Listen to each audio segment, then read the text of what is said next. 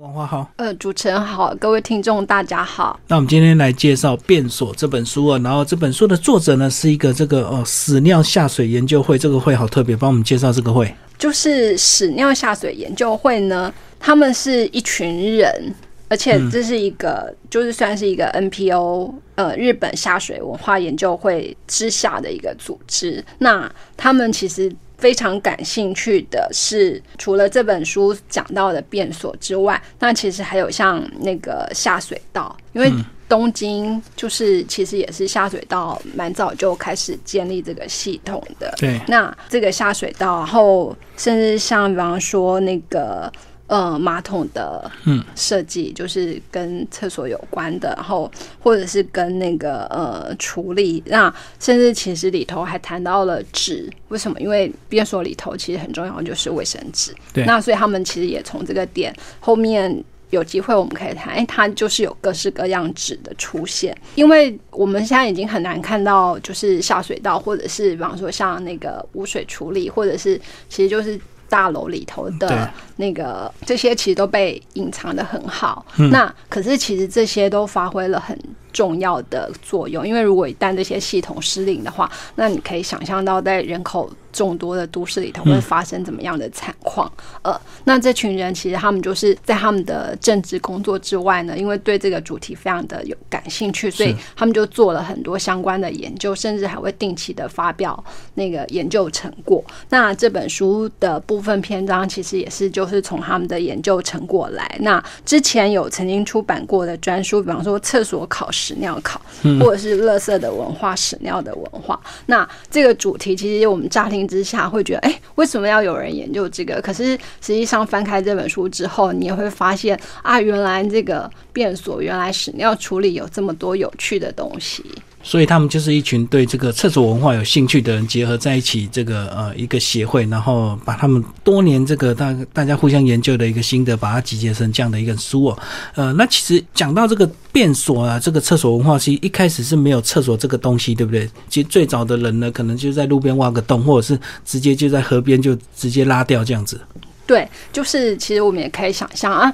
或者是反过来看，你现在去日本，你会觉得哇，他们厕所其实很干净，然后就整个芳香整洁，都不会有那个异味或者是什么。对，可是，在一两百年前的日本，就是我们比方说我们知道的江户时代，或者稍微早一点点，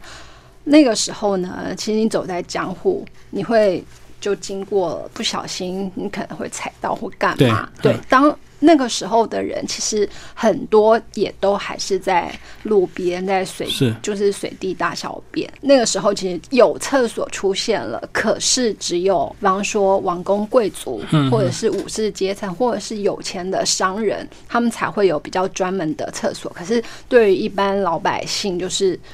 好，你就是随地吧，反正那是你们家的事。嗯，对。所以其实像这个厕所。我们现代概念里头的厕所是很晚近才出现，对，没错。可是这个生理需求绝对不可能古代人没有。嗯，那他们很久以前，如果人口还没有这么多，他好可以在街上。那如果比较那个谨慎一点的，他们可能就是跑到稍微远一点的地方去。那甚至像他们的那个古代遗迹里头，就会找到那个。比方说是在河边，然后挖到以前的粪石的化石，是是，所以这些就也标注了当时人怎么把人体排泄物怎么样处理的方式，然后。其实像作者也有提到，那除了日本之外，那呃，全世界各地的人，那包括比方说那个美索不达米亚平原等等，这些其实他们都有，就是至少到目前的研究都有类似的处理方式。所以厕所就是从一开始这个随地大小便，一直慢慢发展到可能就是在一个固定的位置，然后可能就甚至可能有时候这个呃在外不方便，就是还会有固定的容器，对不对？那当有这个固定的容器的时候，他们可可能就慢慢发现说，哎，其实这个呃，我们上完的这个厕所其实是很好的一个肥料，所以那时候是不是还有一段时间有专人在收集你的这个屎尿去做一个灌溉的一个？对，其实嗯，就刚刚讲到，哎，到江户时代那时候，其实有一种职业，他就是挑粪人或者是运运水肥的人。对，那他们就会。那时候还会说，哎、我要收集你家的那个排泄物，我还要付钱给你，要钱给你，对，嗯就是可以靠这个来赚钱。那他们收集了这些之后呢，就是转卖给农夫。嗯嗯那这些就是用作那个农作物的肥料，其实大家嗯就知道，哎、是非常天然有机的那个东西。那所以。当时这个还蛮盛行的，那甚至像东京，其实我们知道它是水稻便利，所以他们就会在河流上有那个运肥船，哦哦哦然后就专门做这些工作的人，其实有的还算蛮有钱的，对，嗯这是还蛮让人意料之外。可是后来其实等雪飞车这些出现，那作者其实也有提到说，哎，因为现代建筑里头就会变成现代化厕所，那反而这些肥料都没有。就是不会再像以前那样会有专人来收，那它的水肥事业可能就是渐渐走向没落。可是实际上到现在，因为那个有机农业的在复苏，所以反而这一块又开始变得，哎、又走回，就是某种程度上是说走回以前的方式。那可是对现在人来讲，就是一个比较呃特别的农作方式。那所以其实这个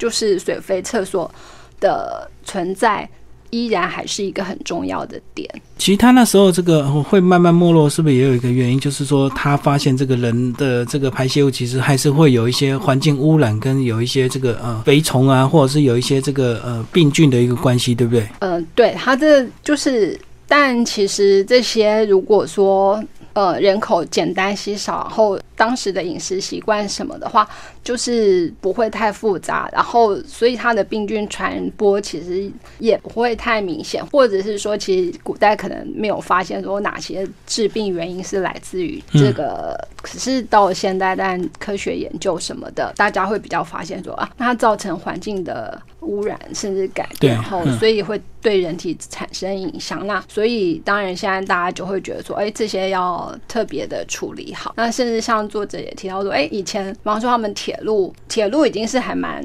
蛮近代的发明，然后铁路上的厕所其实一开始是就是外撒式的，等于直接撒到铁轨上。对。嗯嗯，那可是后来就大家也觉得那样的确又对环境造成很大的问题，所以后来也渐渐改成，比方说它就是会有箱型收集或什么。对对对，那嗯甚至其实还有像富士山上，因为大家会去爬富士山嘛，甚至也算是他们的朝圣。那可能以前就是还没有好好管理的时候，就是游客会留下那个使用过的卫生纸，所以远看好像是一条白色的河流，可是近看就是恶臭难当什么的。嗯那当然，这些对于现代人来讲，就是致病原因的。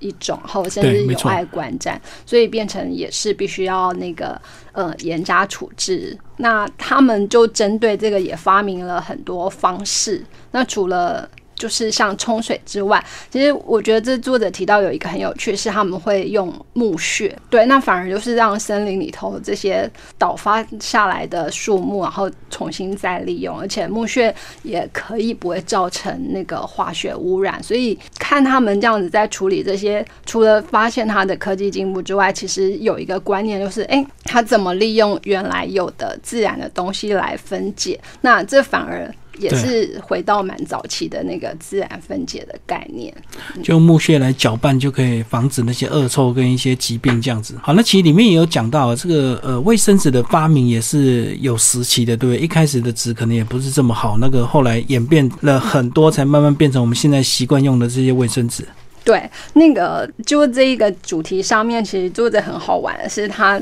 先列举了很久以前。它到底人类曾经用过哪些东西来做清洁？就是在卫生纸发明以前，然后有一些就看起来让人家会觉得不可思议。好，他提到的，比方手指与水这个还好，手指与沙，可是沙可能必须要细一点的吧，不然也会造成伤害。嗯所以这个手指雨沙可能会在像沙漠地区或者是沙乌地阿拉伯那、那边的细沙或许还可容忍。可是他提到埃及就是用小石头，这个我们就有点嗯好，不知道他到底怎么使用。那其他比方说包括有叶片啊或植物的茎秆道理一点啊。。嗯，对啊，那中国呃，作者提到是有绳子，好，我也不知道这个到底该怎么使用。然后另外还有像树皮海绵或碎布，那甚至还有一个特别的东西叫海藻。嗯哼，对，这是在卫生纸发明之前，那就是人类其实对好还是要维持某种程度的干就净。替代的一些产品就对，嗯然后卫生纸的发明，其实当然一开始是纸这个东西的出现，然后我们大家也都知道，好，中国的蔡伦发明了这个纸。然后它其实经由丝路西传，然后呃后来一直传到欧洲过去。可是日本反而在还蛮早之前就也那个，因为中国传过去的纸，然后他们同样就是发挥认真的研究跟改良，所以日本其实就有各式各样的纸出现。然后像作者他在这里头有列出非常多种纸，很有趣。因为日本从手抄纸开始，那时候有叫做橙纸，然后也有一些薄纸，那甚至有一个有一种纸叫做浅草纸。对，这浅草就是我们知道东京那个浅草。浅草那两个字，对，甚至当时就说，哎、浅草就是你到浅草，你一定要买浅草纸。然后那个时候就是有像这些纸，然后他们也有，比方说呃专属的，应该怎么讲，就是那个。独家技术，然后我们现在比较常看到的那种卷筒式卫生纸，反而是美国的发明，后来再传到日本才会使用的。那不然，其实呃，日本之前的这些纸，就是他们还甚至在那个报纸上，嗯、在当时他们讲那个新闻上面做广告后。同样也强调什么品质优良、价格低廉啊，然后舒适便宜，而且又是什么特殊净化，然后厕所必备的至宝，就是送礼自用两相宜。就是当时这个纸也是呃，算是比较有价值的产品。不像现在这么普遍了，所以这个呃刚发明出来的东西就一定要大量打广告这样子。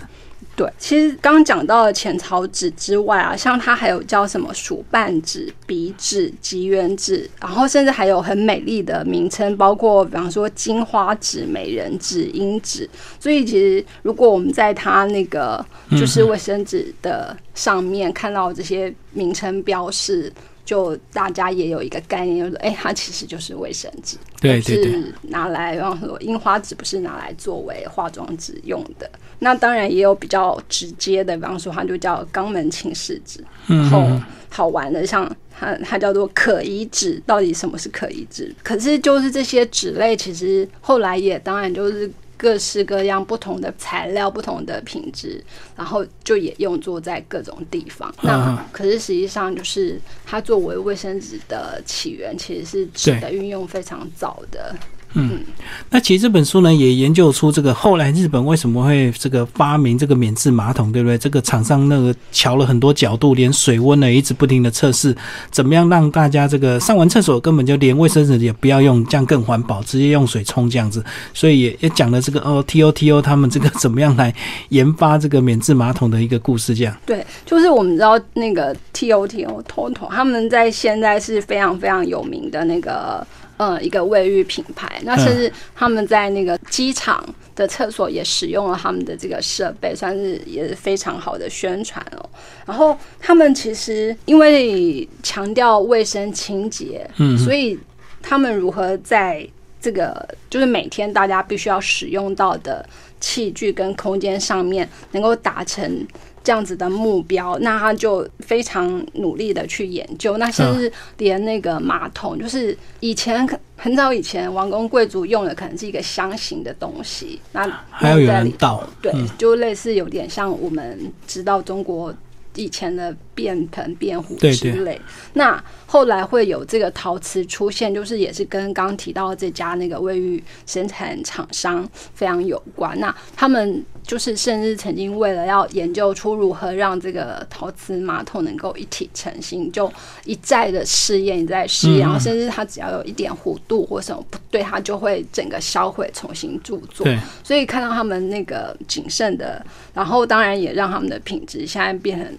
全世界都认可。嗯，所以这是他在这么简单一个东西上，然后必须做到那个极致，甚至他们也做了像儿童的马桶。嗯或者是特别定制马桶，相扑选手的相扑马桶选手，因为嗯，考虑到他们的体积跟重量更，大，对，嗯然后甚至那个高度，那其实都有非常不一样的那个。所以日本文化传到世界上呢，除了他们的食物或者是现在的动漫之外，其实像在卫生、卫浴这这上面，其实也达到了一定的知名度。最后那个王华帮我们总结这本书《变所》，从排泄空间看日本文化与历史，然后践行文化出版。那刚刚就是有讲到说，哎，变所这样子的发展，跟它其中这些器具上的发展，然后其实一样，它在文化里头也有一个很有趣的，那包括跟我们的传说会有点接近的，比方说，哎，如果有人，因为以前是那种跨式的坑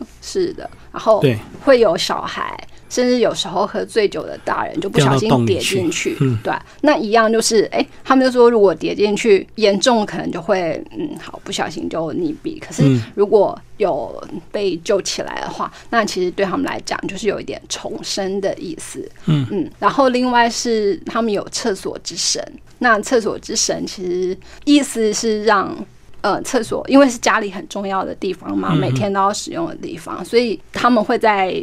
那个空间里头就买那个呃，像是陶偶般的东西。那意思其实也也是祈求全家的平安，然后就也有一些相关的迷信什么的。那所以其实环绕的这个厕所，就是呃，大家可能在每天使用之外，其实就可以慢慢看到它其实也牵动着整个。那个文化跟文明的发展，嗯嗯，那清洁整齐不是一触可及，而是他们也是累积了这么久，然后才达到现在，真的是让大家那个赞不绝口。好，谢谢婉华为大家介绍这本书，谢谢。